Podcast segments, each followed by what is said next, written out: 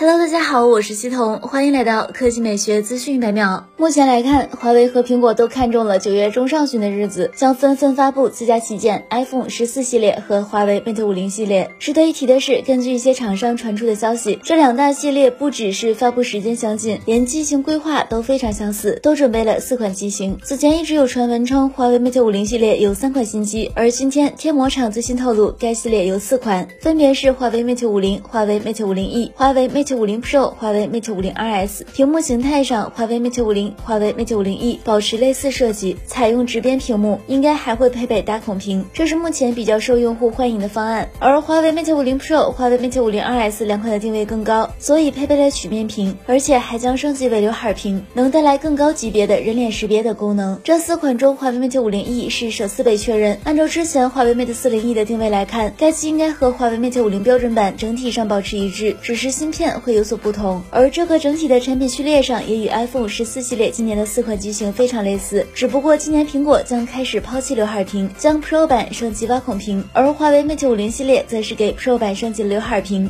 来看第二条新闻，近日雷军亲自演示了车辆一键召唤功能，只要在手机上点一下，车辆就能自动从车库中上来，甚至能连上两层，从 B 二层驶出车库接人。雷军此前透露，自动驾驶是智能汽车决胜的关键点，小米历时五百天，目前正在全力研发。根据此前的演示来看，搭载小米自动驾驶测试车已经可以实现几乎全场景自动驾驶，包括一键召唤、无保护掉头、自动绕行临停车辆、事故车自动绕行、环岛绕行、自动避让行人等等。当然，最引人关注的还是小米实现了自动充电。在不久前的发布会上，小米展示视频的结尾还出现了一个充电的机械臂设备，能够在自动停车之后还自动充电，真正的实现了全链路的自动化，完全无需人工操作。好了，以上就是本期科技美学资讯百秒的全部内容，我们明天再见。